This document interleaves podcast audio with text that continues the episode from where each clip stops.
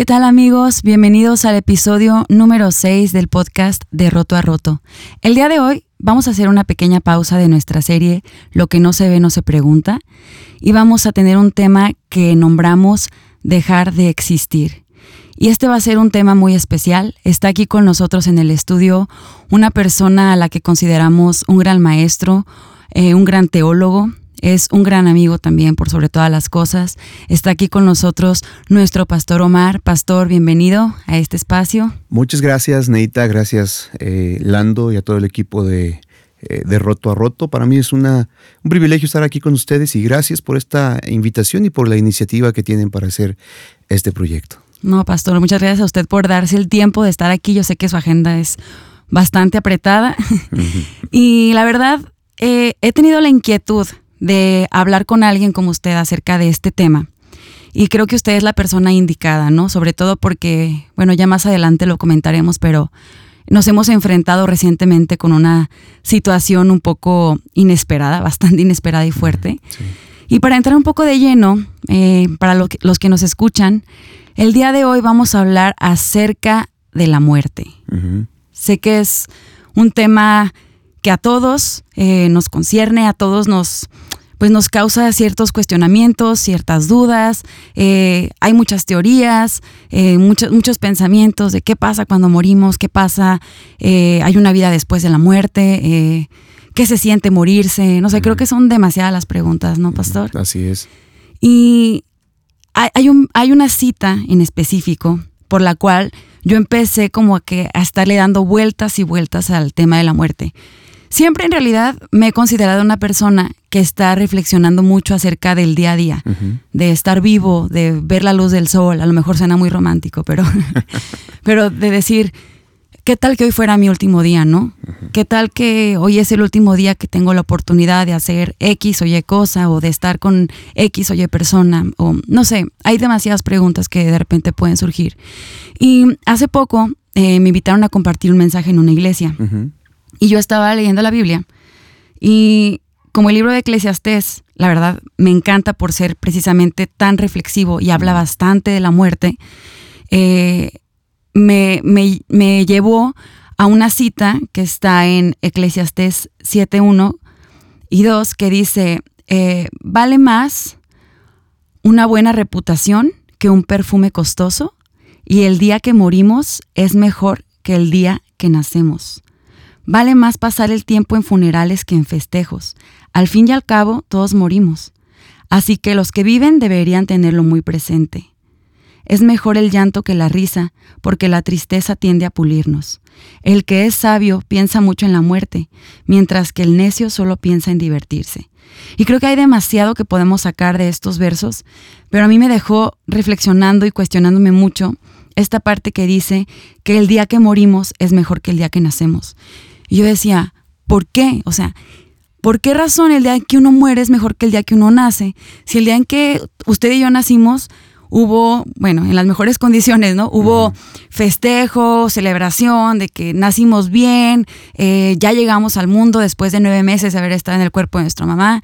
Y el día que uno muere, hay tristeza, hay funeral, hay, no sé, hay, se siente la pérdida, ¿no? Así es. Sin embargo, aquí nos dice que el día de la muerte es mejor. Y ahí comenzaron muchas dudas.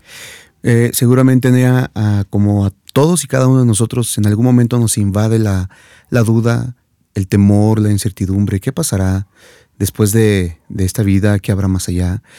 Eh, la mayoría de las personas eh, nacemos y pensamos en la vida como algo que disfrutar y muy rara vez nos sentamos a meditar en la muerte. No es sino hasta cuando hay un evento de esta naturaleza en donde realmente meditamos en ella. Eh, hay un proverbio popular que dice, el día que naciste, todos reían y tú llorabas. Vive de tal manera que cuando mueras, todos lloren y tú rías. Y Nea, el tema de la muerte es sin lugar a dudas uno de los más escalofriantes, eh, desalentadores para muchas personas. Y es que cuando nacemos, no pensamos en morir, sino en vivir. Realmente la gente no está pensando en morirse todos los días. De hecho, cuando alguien tiene pensamientos de muerte, está deprimida, está triste, está agobiada. Es uno de los problemas que, aquejan la sociedad. Estaba escuchando precisamente la vez pasada tu podcast anterior concerniente a la depresión. Y mucha gente que se deprime eh, tiende a pensar en, eh, en, la muerte de ella misma. Entonces, eh, pensar en la muerte es algo para, mucha para muchas personas muy desalentadora. Es, es, es algo difícil difícil, pero lo cierto es que todos, tarde o temprano, todos tendremos que pasar por ese proceso, que al final de cuentas es parte de la vida. Ahora, primero vamos a definir un poquito qué es la muerte. Eh, la muerte no es otra cosa sino una separación. Es cuando se separa el alma del cuerpo, es cuando la esencia del ser humano, que es su eh, naturaleza espiritual, se separa y entonces el cuerpo queda inerte. todo lo que tenga que ver con separación conlleva muerte. Por ejemplo, en un divorcio hay una separación de los padres, entonces la relación matrimonial muere. En el cuerpo de una persona, si le amputan un miembro, se separa el miembro del cuerpo, ese miembro muere en una relación de amistad, cuando se rompe la amistad, se separa la amistad y esa amistad muere. Entonces la muerte implica una separación. Eh, encontramos en la Biblia, en las escrituras, que cuando el hombre falló, el hombre desobedeció a Dios, dice la palabra de Dios que entonces vino la muerte sobre el ser humano. Pero si analizamos bien, Adán y Eva no murieron físicamente, sino que murieron en el espíritu, hubo una separación espiritual. Entonces, la muerte en sí misma es una separación. ¿no? Entonces, eh, la Biblia nos enseña, y precisamente estás hablando sobre Eclesiastés 7, y esta porción de la Biblia puede parecer paradójica si no se toma en cuenta todo el contexto del libro de Eclesiastés.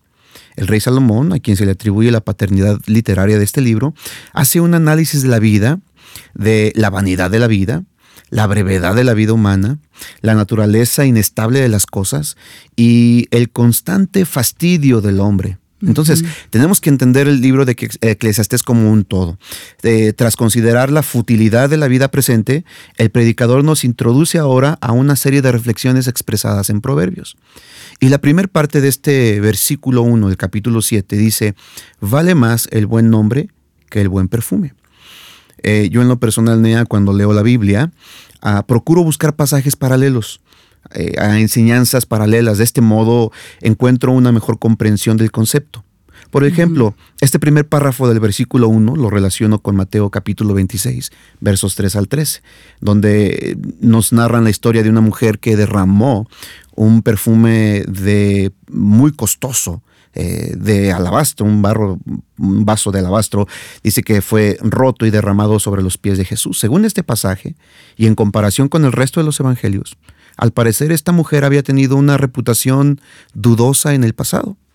Sin embargo, encontró en Jesús alivio a su dolor, encontró esperanza, salvación, libertad y vida eterna. Y entonces lo que ella tenía a su disposición era un perfume costoso, los estudiosos eh, dicen, por lo que dice la Biblia, que probablemente costaba el salario de un año de trabajo. Y esta mujer vino y derramó totalmente este perfume a los pies de Jesús. Entonces, este versículo 13 termina diciendo en, el, en, esta, en esta versión, nueva traducción viviente, capítulo 26, Jesús dice, les digo la verdad, en cualquier lugar del mundo donde se predica la buena noticia, será recordada y se hablará de lo que hizo esta mujer. Es decir, esta mujer encontró reputación, una buena reputación, aún con un, con un perfume costoso que derramó a los pies de Cristo. Entonces, la reputación de esta mujer alcanzó más gloria por su acción que por lo caro del perfume. ¿Qué significa esto? Entonces significa que cuando eh, el, que escribió el, libro de Eclesiastés, en este caso Salomón, él dice que es mucho mejor el buen nombre que el perfume o que lo caro del perfume. Ahora, esa es la primera parte. Pero la segunda parte, híjole, también nos como que nos saca de onda y es lo que queremos analizar. Dice la segunda parte, vale más el día que se muere que el día que se nace. El día de la muerte es mejor o vale más el día que se nace. Aquí tenemos que entender una cosa, Neita.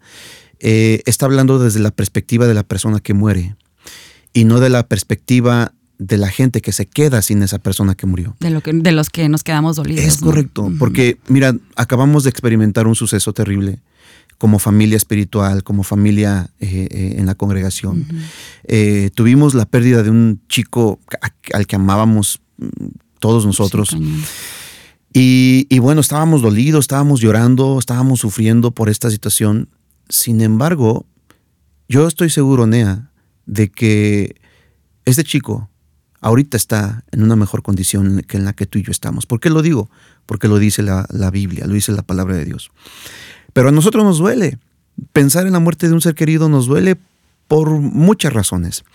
Y yo te lo voy a ejemplificar de una manera muy sencilla. Fíjate que hace algunos años uh, se metieron a robar a mi casa. Hijo, le habíamos salido de vacaciones, mi familia y yo, y cuando llegamos después de una semana de vacaciones descubrimos que habían entrado a nuestra casa y se habían llevado nuestras cosas. Se llevaron joyas de mi esposa, se llevaron los juegos de video de mis hijos, eh, se llevaron algunas, algunas cosas que teníamos ahí. Bendito Dios, mis instrumentos no se los llevaron porque no estaban en ese momento en mi casa. Gloria a Dios por ello. Pero lo que sí se llevaron, fue mi computadora. Y, y sabes, cuando descubrí que se habían robado mi computadora y descubrí que ya no estaba mi computadora, me puse tan mal. Y no me vas a creer, Nea, pero me deprimí. Pasé, pasé como más de un mes triste porque no tenía mi computadora. Y después de ese tiempo, yo le dije al Señor, Señor, ¿por qué estoy triste? Es una, es una, es un aparato, o sea, es una computadora. ¿Por qué estoy triste? ¿Y sabes lo que me dijo Dios? Fue impresionante. Él me dijo, Omar, estás triste, te sientes triste por todo lo que pusiste en esa máquina. Pusiste parte de tu tiempo, parte de tu corazón, parte de tu historia en ella. Y al momento de que te es quitada, te quitan parte de ti. Wow, yo lo pude comprender y dije, es cierto, porque déjame decirte, en esa computadora venía mi tesis para la universidad, para mi licenciatura en teología. Ah. Entonces tuve que volver a hacerla de cero. ¿Por qué? Porque ahí estaba. Entonces imagínate años de esfuerzo, años de trabajo, eh, años de sacrificio, estaban las fotos de mi familia, estaban los recuerdos, algunos eh, discos o eh, canciones que estábamos escribiendo en el momento. Recuerdos. Recuerdos. Nea, parte de nuestra vida queda en las cosas y por eso nos duele cuando alguien se va. ¿Por qué nos duele la muerte de un ser querido, Nea? Porque hemos puesto nuestro corazón en ellos. ¿Por qué nos duele la separación de un amigo? Porque hemos puesto nuestra vida en ellos. ¿Por qué nos, nos duele la muerte? A nosotros en lo personal, cuando alguien se nos muere, nos duele, porque parte de nuestro corazón está en ellos. Sin embargo, este pasaje dice que es mejor el día de la muerte que el de nacimiento. Pero habla desde la perspectiva de la persona que muere, desde la persona que nace, no desde la perspectiva que, que pierde al ser querido. ¿Sí me explico? Entonces, hay tres, hay tres perspectivas en este pasaje. Así los quiero, los quiero mencionar rápidamente. En primer lugar, está la perspectiva teológica. Y esa perspectiva teológica se refiere a la muerte de nuestro antiguo ser, a morir a la carne para nacer en el espíritu. Hay una porción de la Biblia que me gusta, Romanos capítulo 6, versos 5 al 11. Dice la Biblia, dado que fuimos unidos a Él en su muerte, también seremos resucitados con Él. Sabemos que nuestro antiguo ser pecaminoso fue crucificado con Cristo para que el pecado pudiera, perdiera su poder en nuestra vida. En ese sentido, en el sentido teológico, por eso nos conviene la muerte, la muerte teológica, la muerte de nuestro antiguo, eh, nuestra antigua naturaleza para nacer de nuevo en Cristo. Y lo mismo podemos ver en 2 de Timoteo capítulo 2, verso 11. Dice, la siguiente declaración es digna de confianza. Si morimos con Él, también viviremos en Él. Entonces, en este primer concepto o, o primer perspectiva, en la perspectiva teológica, nos conviene morir a nuestra carne, morir a nosotros, morir a nuestros deseos. Pero luego viene la segunda perspectiva, Nea, que es la perspectiva antropológica. En esta perspectiva, eh, la muerte supone el descanso de nuestras aflicciones y de nuestras cargas. Según las diferentes culturas, como por ejemplo los nórdicos, ellos cuando morían iban a un lugar de descanso que se llamaba, se llamaba el Valhalla, que significa el Salón de los Caídos, en donde eran consolados por el dios Odín. En diferentes culturas Nea se entiende el mismo concepto. La muerte es vista como un lugar de descanso, un lugar de reposo. En la cultura judía no era muy diferente. Existía para los judíos un lugar que se llamaba el seno de Abraham, y según el relato de Jesús en los Evangelios, era eh, el lugar de descanso de las almas que habían sufrido mientras vivían o mientras tenían vida en la tierra. Entonces aquí está la perspectiva antropológica, que es la que dice, según las culturas, que cuando alguien muere, descansa de su tarea, de su afán, de sus aflicciones. Pero luego tenemos la siguiente perspectiva, y esta es la que a mí me gusta más, y es la que quiero compartir con ustedes y con los que nos escuchan, y es la perspectiva eterna. Esta es la perspectiva que, a mi parecer, es la más importante. La Biblia declara que Dios ha puesto eternidad en el corazón del hombre. Eclesiastes capítulo 3, verso 11. Sin embargo, cuando pensamos en la eternidad, muy a menudo la confundimos con la inmortalidad. Y son cosas diferentes. La eternidad se vive aquí y ahora. La eternidad la vives cuando tú recibes a Cristo, tienes vida eterna, vida nueva. La inmortalidad vendrá como un suceso de restauración de todas las cosas.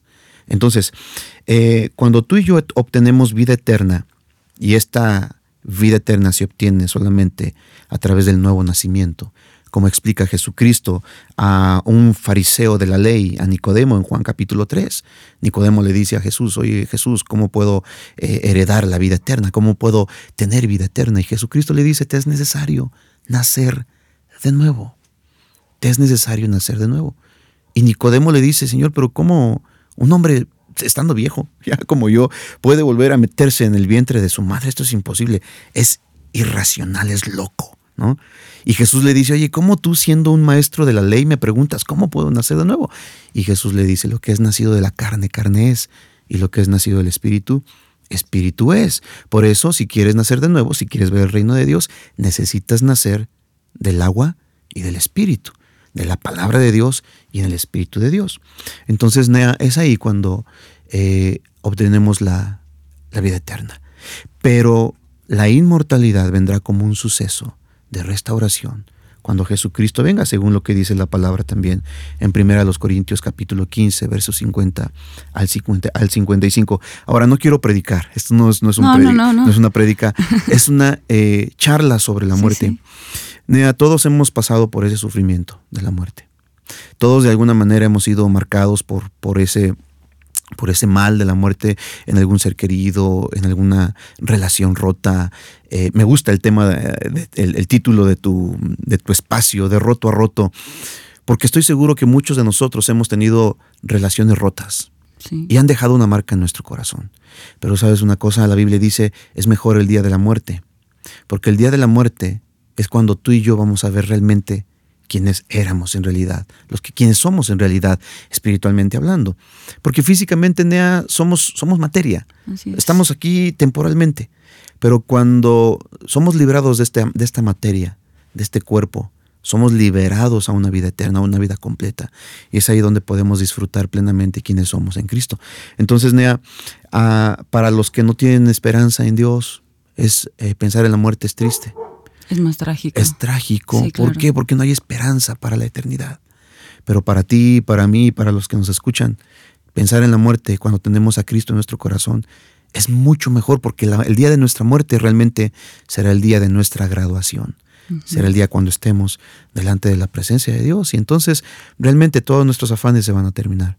Nos duele, Nea, y nos aflige. Y bueno, eh, hemos sufrido recientemente, tú sabes, esta situación. Y quisiéramos que no hubiera pasado, Nea. Los que estamos de este lado somos los que sufrimos, somos los que lloramos, somos los que tenemos el recuerdo. Pero es porque te digo esto, o sea, hemos pusimos parte de nosotros en él, mm. pusimos parte de nuestra vida, nuestros recuerdos. La vez, eh, la semana pasada estábamos mi esposa y yo recordando eh, a nuestro amigo que partió, como cuando le hablábamos él venía, al final de cada reunión él se acercaba se despedía de nosotros, como si no, si no se despidiera, es como si no hubiera ido a la iglesia realmente, ¿no? Entonces él tomaba el tiempo y nada, esto obviamente lo recordamos y nos da tristeza, pero también nos llenamos de esperanza al saber que él está en la presencia de Dios, ya está disfrutando de la gloria de Dios. Entonces, pues por eso es que el, el predicador enseña que el día de la muerte es mejor que el día de la, del nacimiento. Más adelante tú, tú, leíste, porque el día de la muerte es cuando reflexionamos. Sabes, Nea, si tú me preguntas a cuántos funerales he asistido, ya perdí la cuenta. Pero sabes, cada vez que yo predico en un funeral, la gente está atenta y la gente recibe el mensaje, porque es el tiempo de mayor reflexión que el ser humano puede tener en su vida, cuando considera sus caminos y cuando entiende que tarde o temprano un día va a estar en el mismo lugar que ese féretro o que esa persona que acaba de fallecer. Es un momento de reflexión, por eso es un momento importante. Así es, pastor. Y también me gustó mucho los tres puntos que mencionó, como las, las tres perspectivas acerca de la muerte. Y justamente estaba como yo reflexionando, es verdad, nosotros tenemos gran esperanza, o sea, a pesar que morimos, por ejemplo, este episodio se llama Dejar de existir. Deja de existir nuestro cuerpo, deja de existir tal vez nuestras relaciones aquí en lo terrenal, pero nuestro espíritu sigue vivo. Eterno. Y esa es nuestra esperanza, ¿no? que en realidad mueres a lo físico, pero sigues vivo. Es correcto. Y de ahí me, surgen también, me, surgían como varias preguntas em, respecto a la persona que muere. Porque obviamente los que nos quedamos aquí sabemos qué se siente que alguien muera. Pero nadie de los que estamos vivos sabemos qué se siente estar muerto, ¿no? Así es. Entonces, hay también una, una cita que quisiera compartir que dice, también en Eclesiastés 8.8, dice, Nadie puede retener su espíritu y evitar que se marche. Nadie tiene el poder de impedir el día de su muerte. No hay forma de escapar de esa cita obligatoria, esa batalla oscura. Y al enfrentarse con la muerte, la maldad no rescatará al malvado. Entonces, bueno, básicamente estos versos nos dicen que todos vamos a morir y no hay forma de escapar de eso, ¿no? eso, correcto. eso lo sabemos. El destino de toda la humanidad es un día llegar a la muerte. Así es. Y yo me preguntaba, bueno, ¿será que antes de que ya dejes tu cuerpo, digamos, como en señal de ya morí, antes de que pase eso, ¿será que haya realmente una batalla en la que el espíritu esté diciendo, me voy o me quedo, me voy o me quedo? Y, y aquí que dice, nadie puede retener su espíritu. O sea, me preguntaba, ¿o será que simplemente tu espíritu es quitado de tu cuerpo? ¿O qué pasará? Sé que no vamos a tener una respuesta para eso, ni la ciencia, ni nada pero es algo que me llama la atención como, ¿cómo será? Porque aquí dices, nadie se puede librar de esa batalla oscura. Me, preguntaba como, ¿será que antes de morir hay una batalla este, en lo espiritual en la, que, en la que uno finalmente decide si se va o se queda? No sé, a lo mejor suena muy raro, muy loca la pregunta, pero son cosas que a lo mejor más de algunos se preguntan, ¿no? No sé, o sea, sea de la religión que sea. Mira, eh, me tocó, Nea, eh, estar en la, eh, al borde de la muerte con una persona que eh, sufrió de un infarto. Y cuando me invitaron a que fuera a verlo para orar por él, eh, yo entré y comencé a, orar por él, a poner mis manos. Y en el momento en que empecé a orar por él, él había sufrido un infarto, él comenzó a temblar, comenzó a, levantarse, a tener convulsiones, al grado de que yo me espanté, yo pensé que, que yo las estaba causando. Y me retiré, yo dije, híjole, no quiero terminar de, matarlo, yo pensé. Pero, ¿sabes? De pronto el Espíritu de Dios me habló, me dijo, sigue orando, sigue orando, sigue peleando. Y comenzamos a orar, comenzamos a orar y a reprender el espíritu de la muerte. Entonces, eh, este hombre, después de seis, siete años, sigue vivo, está vivo al día de hoy. ¿Qué sucedió? Él me decía que él eh, enfrentó una batalla, enfrentó una lucha por su vida. Sin embargo, la Biblia dice que Dios tiene contado cada uno de nuestros días. Y Dios, desde que nos puso en la tierra, Él sabía cuánto tiempo íbamos a vivir. Por eso este, este pasaje dice, nadie puede retener. O sea, nadie puede añadirle un poco más de, días a, su vida cuando Dios ha determinado el tiempo. Sin embargo, la lucha es cuando la conciencia del ser humano está intranquila. Me ha tocado ver a personas que no mueren hasta no arreglar situaciones con familiares. Eh, una, una, ocasión me hablaron del testimonio de un hombre que ya estaba, ya era grande, ya era anciano, y, ya no podía hablar, ya no podía moverse, y ya estaba sufriendo mucho. Estaban casi todos sus hijos reunidos ya para, para esperar al, desenlace, y él no moría, no moría, no moría. Y entonces le preguntaron, papá, ¿qué necesitas? ¿Qué quieres? Y empezó a señalar a sus hijos, a todos. Y con su dedo decía, falta uno, falta uno. Y no se murió hasta que llegó el uno. Y entonces eh, el, este chico que llegó, esta persona, le pide perdón, hacen las paces. Después de que arregla su vida con él, se muere, entrega su espíritu, descansa. Pero lo hizo en paz. Entregó su espíritu en paz. A veces, Nea, eh, yo, creo que, yo creo que esto es la gracia de Dios. Es la misericordia de Dios que Dios nos permite arreglar cuentas hasta el último instante de nuestra existencia. Sin embargo, no sabemos en qué momento puede llegar ese, ese instante en nuestra vida. Por eso hay que hacer una invitación a los que nos escuchan a que estén bien hoy con sus familiares, con sus seres queridos, a que no esperen el día de la muerte para tener que restaurar relaciones. Háganlo desde hoy, porque nadie sabe el día ni la hora, como dice la Biblia. Santiago dice que la, la vida es como una neblina que aparece por un poco de tiempo y después se desvanece. El problema, Nea, es que a veces nos afligimos tanto por la muerte, pensamos demasiado en la muerte, porque nuestro enfoque, nuestra mirada está en lo terrenal. Y si empezamos a, a ver nuestro enfoque de una manera distinta, a pensar en lo eterno, entonces la muerte no será una aflicción para nosotros, será una puerta de entrada a lo eterno, a lo glorioso, a la presencia de Dios. Así es, pastor. Y con esto también, eh, referente como a las relaciones y a morir bien, también me preguntaba yo, estando de este lado de la persona que muere, supongamos que nadie es, obviamente, no supongamos, sabemos que no, no sabemos cuál es nuestro día de muerte, ¿no? Pero supongamos que hoy cualquiera de nosotros está destinado a morir. O supongamos que es mañana. Uno se levanta, no sé, en una rutina normal, quizás pones café, te preparas tu desayuno, le preparas el desayuno a tu esposa o a tus papás, con quien vivas. Eh, sigues tu rutina, yo voy a hablar un poco de la mía, yo me levantaría para ir al gimnasio, regresaría, este, me prepararía para mi día laboral, etc. Y yo me preguntaba, ¿será que el día que alguien va a morir, siente algo diferente en su espíritu? ¿Será que es posible que tal vez no tengas la certeza de que hoy es mi último día, pero será que haya algo que te haga sentir algo diferente? ¿Será que hay algo que te diga, hey, hoy, hoy tienes que poner especial atención a ciertas cosas porque hoy es tu última oportunidad?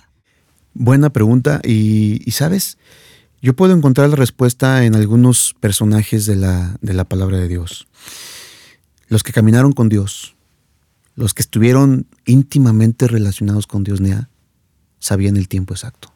No. Sí, sí. Por ejemplo, Moisés. Dios le dice a Moisés, prepárate, porque te vas a venir conmigo. Pero esto, esto, ¿cómo está determinado, Nea? Por la relación íntima, estrecha que hay con Dios. Dios le dice a Elías, prepárate porque te voy a llevar. Aunque Elías no murió, dice la Biblia que él fue arrebatado por un torbellino. Sin embargo, Dios le avisó pero caminaban con Dios. Así es. Con el rey David. David ya sabía que él estaba a punto de morir y él arregló todas sus cosas para dejar un legado a la siguiente generación. A mí me fascina la vida de David, porque David es un hombre que trabajó en pro de sus generaciones, a tal grado de que el día de hoy somos afectados por el legado de David. Entonces, si tú me lo preguntas, Nea, yo creo que la gente que camina con Dios, que tiene una relación personal fuerte con Dios. Como dice la Biblia, ¿hará algo el Señor sin que se lo revele a sus siervos los profetas? ¿Hará algo Dios sin que se lo revele a sus hijos? Y yo creo, Nea, que si tenemos una comunión con Dios estrecha, a lo mejor no nos va a decir prepárate porque el 2 de junio de... No, pero sí nos puede poner en el corazón prepárate, es el tiempo. Además la Biblia dice, hermoso es a los ojos de Dios la muerte de sus santos, la muerte de la gente que caminó con Dios, que caminó con Él, que estuvo de la mano con Dios. Eh, yo he escuchado testimonios de algunos hombres, grandes hombres de Dios, que prepararon su corazón porque sentían de parte de Dios que ya había llegado su tiempo. Entonces, yo creo que una relación estrecha con Dios nos puede dar una luz al respecto. Ahora, esto no trae confusión, no trae, eh, para nada trae tristeza, al contrario. Gozo. Trae gozo, ¿por qué, Nea? Porque estamos tan estrechos, tan ligados con la fuente que ya queremos estar más cerca de Él. El apóstol Pablo decía, ya no sé qué hacer, me conviene quedarme aquí por la obra de ustedes, pero también quisiera estar allá con el Señor. Sí, pero por causa de ustedes mejor me quedo más tiempo aquí. Entonces, eso, eso se explica, Nea, eh, con base a la relación que tú y yo tengamos y desarrollemos con Dios. Por eso es importante mantener una relación íntima, profunda, día a día con nuestro Dios. Sí, no, está, me encanta este tema, me encanta eh, poder profundizar más acerca de la relación íntima precisamente con Dios. Así es. Eh, de escucharlo todo el día, todo el tiempo, saber Dios, ¿qué quieres? Guíame, ¿cuál es tu voluntad? O sea, es algo que, que a mí me apasiona. Es algo que pues que le da sentido realmente a cada día, ¿no? Y también en la Biblia, donde en Eclesiastés también dice, todo lo que hagas, hazlo bien, pues cuando vayas a la tumba, no habrá trabajo, ni proyectos, ni conocimiento, ni sabiduría. Y quizás yo ahí le agregaría ni relaciones, ni amigos, ni más reuniones, ni nada. O sea, cuando vayas a la tumba, lo que tenías aquí ya no va a estar. Entonces, me encanta cómo es una exhortación, un te estoy invitando, te estoy diciendo que todo lo que hagas, hazlo bien hazlo bien, hazlo bien delante de Dios, hazlo bien delante de tus jefes en tu trabajo, hazlo bien eh, honrando a tus padres, hazlo bien amando todos los días, eh, honrando a tus autoridades, sea quien sea. Entonces, se me hace algo muy increíble, ¿no? O sea, porque puede que el día de mañana a uno le toque irse y quizás tú dejaste bien las cuentas saldadas, pero quizás alguien no dejó una cuenta saldada contigo mm. y esa persona va mm. es la que va a sufrir. Así es, va a cargar con todo el estrés, la frustración de decir por qué no lo resolví, por qué no tuve más tiempo de estar con él o con ella. Pudimos haber eh, limado asperezas y ya no tuve el tiempo. Me ha tocado ver a muchos hijos, especialmente a hijos, que no pudieron limar asperezas con papá y mamá. Y cuando se fueron, cargan todavía con, esa, con ese pesar en su corazón. Pero es cierto, Nea, y sabes, este pasaje que acabas de leer nos invita a, dejar un legado, porque el día en que no estemos, el día que dejemos de existir en la tierra, lo único que quedará de nosotros fue lo que hicimos, fue lo que dejamos. Por eso es, importante trabajar, como dice la Biblia, con excelencia, para que cuando no esté, no estemos, por lo menos nuestro trabajo nos preceda. Y, que lo que hicimos sea tan de excelencia que podamos ser recordados en el futuro. Como lo, como lo que leíamos hace un momento de, de la mujer que derramó el frasco de alabastro a los pies de Jesús. Decía que la mujer que derramó el frasco de alabastro a los pies de Jesús, Jesús fue quien dijo, en todo el mundo, cuando se predique este evangelio del reino, se hablará de lo que esta mujer hizo. wow, imagínate, esta mujer hizo algo excelente. Derramó un frasco carísimo a los pies de Jesús. Llenó toda la habitación del perfume, del aroma de ese eh, perfume carísimo. Eso es excelencia, Nea. que hay que derramarnos en excelencia para que cuando pasemos eh, a, otra vida, cuando estemos del otro lado, seamos recordados por lo que hicimos, por lo que hicimos bien. Sí. Básicamente. sí, por lo que hicimos bien. Y en en este, mm, en este pasaje sobre esta mujer, pues ella lo dio todo, ¿no? O sea, a lo mejor era el perfume más caro, pero era todo lo que ella tenía, era todo. Y creo que eso es eh, lo especial de Era su dote. Era todo. Era, era, era, con lo que ella se presentaba en el matrimonio, imagina, o, era lo que las chicas de ese tiempo, las judías, guardaban para el día de su celebración nupcial. O sea, implicaba muchas cosas, Nea. Así y ella vino y lo derramó reconociendo que Jesús era su Señor. Wow, impresionante. La verdad la verdad lo es.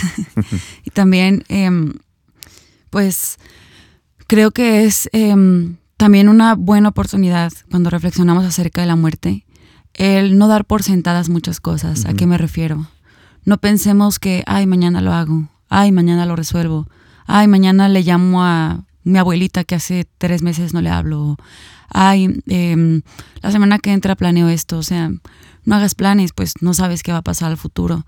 Eh, lo, que, lo que esté en tus fuerzas, hazlo hoy, ¿no? lo, que esté en tus fuerzas, hazlo en el día porque a veces desperdiciamos mucha energía y tiempo pensando que, ay, eh, mañana lo voy a hacer.